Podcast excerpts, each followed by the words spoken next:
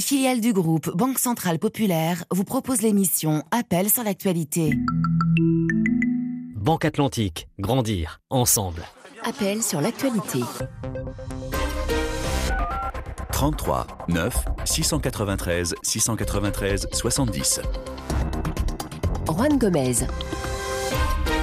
Bon début de semaine, merci d'être avec nous. L'antenne vous appartient. Dans 30 minutes, nous parlerons du Bénin avec deux procès très attendus devant la Criette, la Cour de répression des infractions économiques et du terrorisme. D'abord, ce matin, le procès de Joël Aïvo, poursuivi pour complot contre la sûreté de l'État et blanchiment de capitaux. Et jeudi, ce sera le tour de Rekia Madougou de comparaître.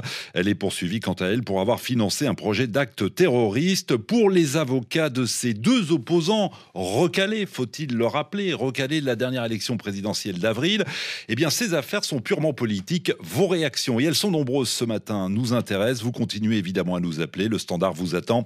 33 9 693 693 70. Vos réactions également sur les réseaux sociaux. Faut-il le rappeler, la page Facebook de l'émission, RFI Appel sur l'actualité et le compte WhatsApp de l'émission. D'ailleurs, vous êtes très nombreux hein, ce matin sur, euh, sur WhatsApp. On vous donnera évidemment la parole donc dans une demi-heure. Mais d'abord, durant les 20 prochaines minutes, ce sont vos questions à la rédaction pour euh, mieux comprendre l'actualité. Et on va, on va commencer avec Raymond qui nous appelle de Kinshasa. Bonjour Raymond, soyez le bienvenu. Oui, bonjour. Vous êtes en République démocratique du Congo et vous avez des questions concernant justement votre pays. Oui. On vous écoute. Suite à, oui, suite à des désaccords avec les autres confessions religieuses, puis le choix des nouveaux présidents de la CENI, l'Église catholique a décidé de suspendre sa participation à la plateforme des confessions religieuses. Je veux savoir quelles conséquences ce retrait de l'Église catholique peut avoir si le dialogue politique a vu des élections des élections de 2023. Les élections, effectivement, dans deux ans. C'est vrai que les catholiques de la confession, conférence épiscopale nationale du Congo euh, se sont désolidarisés des autres confessions religieuses. Bonjour, Passion Ligodi.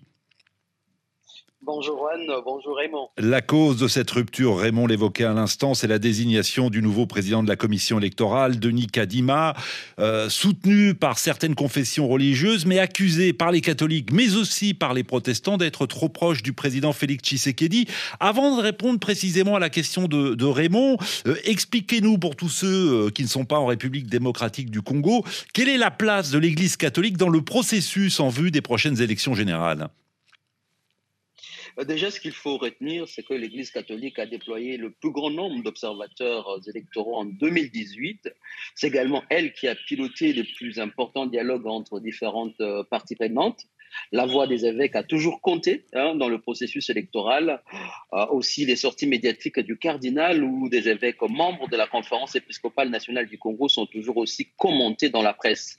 Il ne faut pas oublier qu'il y a aussi deux autres organisations affiliées à l'Église qui mobilisent pour des manifestations de rue, le KLCC d'un côté et le CLC de l'autre. Ça, c'est pour comprendre la mmh. place de l'Église catholique dans ce processus. Maintenant, quelles conséquences?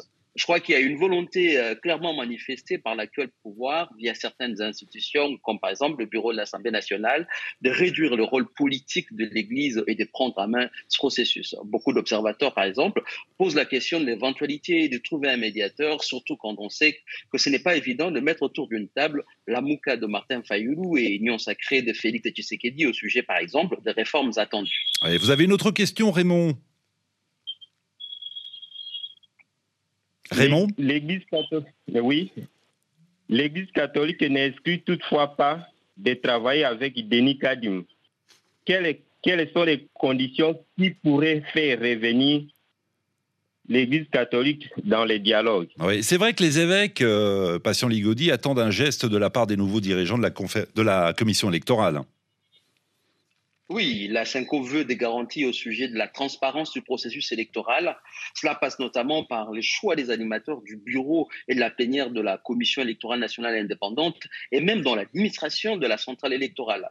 La CINCO défend et recommande toujours un consensus autour des réformes électorales, notamment en ce qui concerne le nombre de tours de scrutin présidentiel, la question du seuil électoral, le renforcement de mécanismes de transparence électorale, par exemple, en procédant par la publication des résultats des scrutins de chaque bureau de vote. À suivre donc. Et si vous êtes à Kinshasa ou ailleurs en RDC, vous êtes les bienvenus. Vous souhaitez commenter cette euh, décision de l'Église catholique euh, au Congo Eh bien, appelez-nous. Euh, vous pourrez évidemment en débattre vendredi dans la libre antenne, puisque le vendredi, vous commentez l'actualité de votre choix. Raymond, a-t-on répondu à vos questions?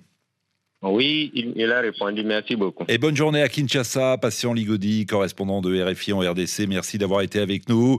Euh, tiens, on va traverser le fleuve Congo. On était à Kinshasa, on va à Brazzaville, juste de l'autre côté. Bonjour Olsen. Bonjour Juan, bonjour à tous. Soyez le bienvenu sur l'antenne d'RFI. Vous avez des questions concernant la disparition de Peng Shui Évidemment, Juan.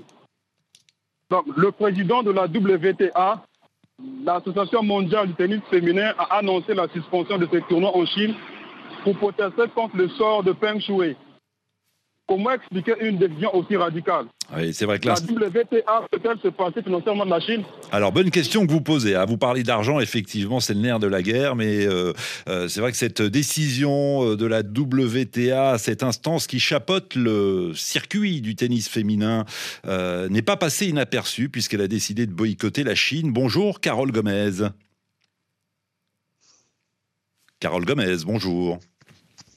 Bonjour. Merci d'être avec nous. Je vous en prie, vous êtes directrice de recherche à l'Institut des relations internationales et stratégiques, spécialiste en géopolitique euh, du sport. C'est une annonce euh, qui n'est pas passée inaperçue, je le disais, puisque la WTA a suspendu euh, ses compétitions en Chine. C'est une mesure quand même sans précédent dans le tennis mondial.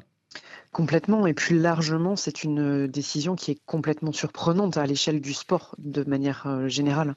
Euh, on avait reproché au patron de la WTA un peu d'avoir mis du temps à réagir à la suite de la disparition de Peng Shuai, euh, de ne pas avoir communiqué pendant plusieurs semaines, pendant 15 jours exactement. Et puis là, on a vraiment vu une montée en puissance de, de, sa position et une fermeté extrêmement forte dans sa discussion avec, avec, le, avec la Pékin évidemment, mais plus largement avec l'ensemble des instances sportives. Et donc, le dernier point a effectivement, jeudi dernier, euh, le, patron de la WTA, euh, Steve Simon, a, donc décidé de taper un, grand coup sur la table pour euh, justement expliquer que le circuit féminin ne passerait pas ne passerait plus, en tout cas pour l'instant, par les tournois chinois. on rappelle que euh, Peng Shui a, disparu depuis euh, maintenant un, mois, euh, depuis qu'elle a accusé un ancien haut dirigeant communiste chinois de l'avoir abusé sexuellement. On a quelques informations ici et là par bribes. Le CIO, le Comité international olympique, dit s'être entretenu avec elle encore mercredi dernier. En tout cas, l'enjeu financier est très important. La question posée par notre auditeur est pertinente puisqu'en prenant une décision, la WTA se prive d'une importante manne financière. Complètement, puisque la WTA s'était tournée depuis quelques années désormais vers la Chine et plus largement vers l'Asie. Et en refusant de désormais jouer un certain nombre de ces circuits, 11 au total, euh, sur le sol chinois, il se prive d'une manne financière considérable pour sa structure, mais également pour euh, ses joueuses. Même si, à mon sens, cette décision-là a plus relevé d'un calcul de bénéfice-risque. Et en fait, en réalité, et c'est d'ailleurs ce qui est mentionné dans, le, dans les communiqués, il considère que l'enjeu est trop important, que certes, il va y avoir une perte financière considérable, mm. qu'on n'arrive pas véritablement à chiffrer, mais qu'au regard de la situation, qu'au regard de ce qui se passe actuellement et l'impossibilité de joindre directement euh, Peng Shuai et d'avoir des avancées sur, ce, sur ces accusations, bah, le, la situation mérite euh, une réponse forte et unitaire de la part du, de la Ouais, pour la WTA, les questions des droits de l'homme passent avant les intérêts euh, économiques. Est-ce que vous pensez, et on va redonner la parole à notre auditeur, est-ce que vous pensez que euh, d'autres syndicats, d'autres fédérations peuvent euh, suivre ce mouvement et faire pression sur la Chine? Ça, c'est la vraie question qui se pose, puisque on l'a vu, cette prise de position est extrêmement forte, mais la vraie question, c'est de savoir est-ce qu'elle sera suivie dans les faits par d'autres euh, par d'autres fédérations. Pour l'instant, l'ATP, qui euh, gère les circuits masculins euh, de tennis, s'est montrée très prudente par rapport à cette situation-là. Elle n'a jamais désigné la Chine, et elle, elle, a été tout à fait diplomate dans ses, dans ses différents communiqués. La Fédération française de tennis a apporté son soutien à la WTA en considérant que c'était quelque chose, un message fort qui était envoyé.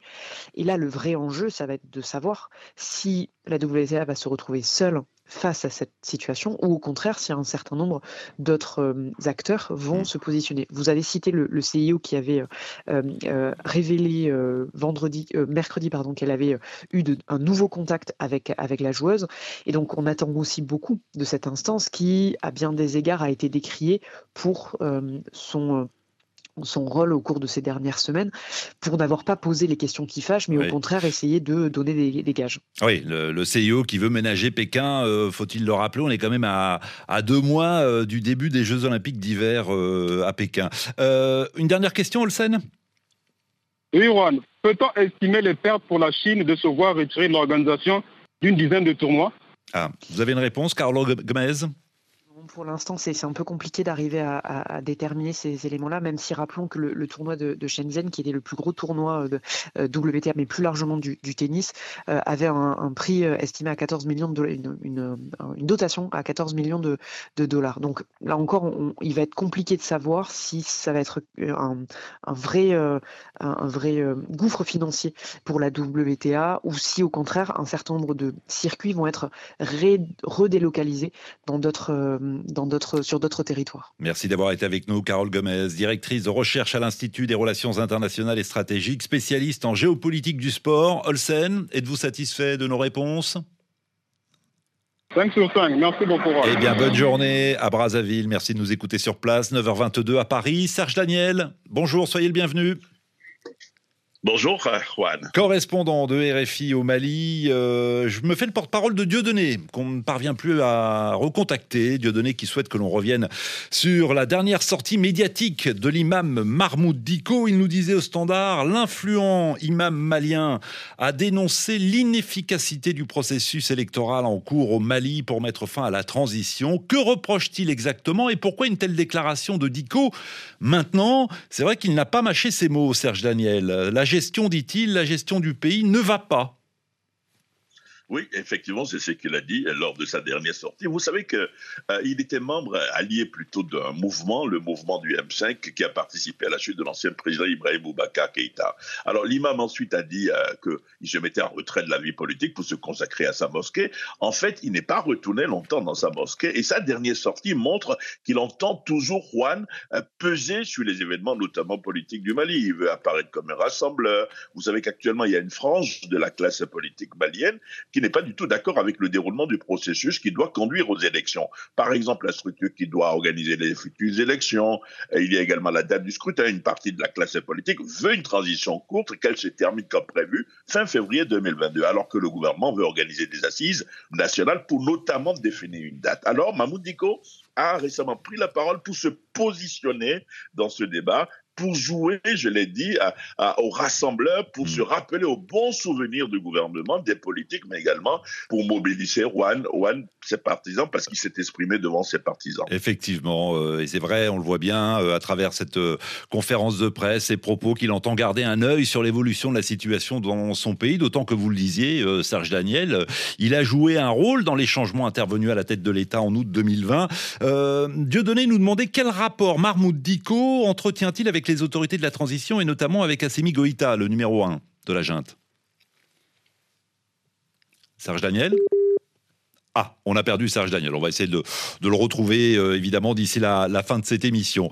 Allez, une autre question standard. On va parler des, des tensions à la frontière russo-ukrainienne. Romuald, bonjour. Juan, bonjour. Comment allez-vous, Romuald Raymond? Romuald, pardon. on, est on, est lundi matin, veuillez m'excuser. Euh, voilà, euh, je me mélange les pinceaux avec les prénoms, les fiches, etc. Euh, Romuald, Abidjan, Côte d'Ivoire, quelles sont vos questions alors? La Russie a stationné ses troupes tout au long de la frontière ukrainienne, ce qui fait craindre un embrasement.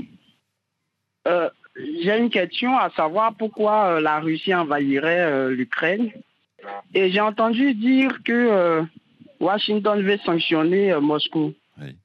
Comment Joe Biden euh, prévoit-il soutenir l'Ukraine dans, dans cette crise? Alors, en tout cas, ce qui est sûr, c'est que ces dernières semaines, les forces russes se sont déployées le long de la frontière ukrainienne, comme l'ont d'ailleurs révélé des images satellites. Isabelle Facon, bonjour. Vous êtes la directrice adjointe à la Fondation pour la recherche stratégique, spécialiste des questions de défense et de sécurité euh, russe. Selon le Washington Post, citant des documents des renseignements américains, jusqu'à 170 000 soldats seraient en cours de déploiement côté russe.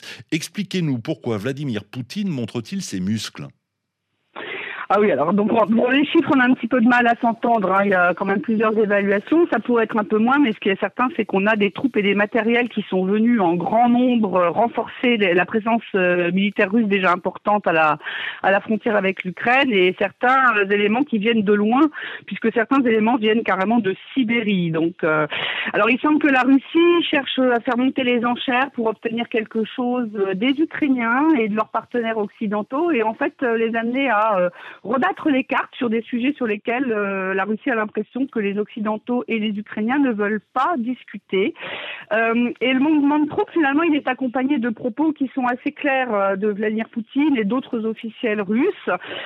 notamment, on voit que la Russie a le sentiment que les pays occidentaux ne veulent pas faire pression sur Kiev pour que Kiev réalise sa partie des accords de Minsk. Hein. Je ne sais pas si vous vous souvenez, c'est les accords qui avaient été signés en 2015 pour mettre fin au conflit dans le Donbass. Euh, L'Ukraine à l'époque était en position de faiblesse, donc elle avait été euh, un petit peu contrainte par les circonstances à accepter euh, un accord qui, dont elle a montré depuis qu'en fait elle n'avait pas tellement envie de le, de le réaliser. Et donc il se peut aussi que certains à Moscou pensent que Kiev pourrait vouloir tenter un petit peu ce que la Géorgie avait tenté en 2008 et ça avait donné lieu à une guerre avec avec la Russie, c'est-à-dire tenter une action militaire pour tenter de récupérer euh, ces territoires en comptant sur un soutien euh, occidental. voilà, il y a ça. Oui. Il y a ça, puis il y a aussi l'OTAN. Il y a aussi Moscou a l'impression que l'OTAN se rapproche de plus en plus euh, de sa frontière. Tout à fait. Alors c'est ce que je voulais évoquer dans un dans un deuxième temps, c'est-à-dire euh, il y a une perspective encore plus stratégique que la question du Donbass et de la relation avec l'Ukraine, c'est-à-dire que elle veut et ça euh, Poutine a été très clair là-dessus, Sergei Lavrov, ministre des Affaires étrangères également, c'est-à-dire obtenir des garanties euh, non seulement que l'Ukraine voisine ne devienne pas membre de l'OTAN et ça on peut pas dire que ce soit une nouveauté, hein, c'est une ligne rouge qui est très claire dans le discours russe depuis de nombreuses années, mais même aujourd'hui, ça c'est Poutine qui l'a dit plusieurs reprises ces dernières jours, il ne veut pas que l'Ukraine devienne un partenaire de défense important des pays occidentaux parce que euh, voit ça comme une menace dans le contexte euh, devenu vraiment très difficile des relations euh, entre la Russie d'une part, l'Occident d'autre part. Et donc en gros, l'impression qu'on a, c'est que la Russie ne veut plus accepter le statu quo sur le Donbass et dans la relation euh, un peu triangulaire, hein, en fait, Occident, Russie, Ukraine, euh, parce qu'elle pense que ce statu quo ne peut pas être bon pour ses intérêts et qu'il ne mène à rien, sauf à peut-être de plus en plus de présence occidentale,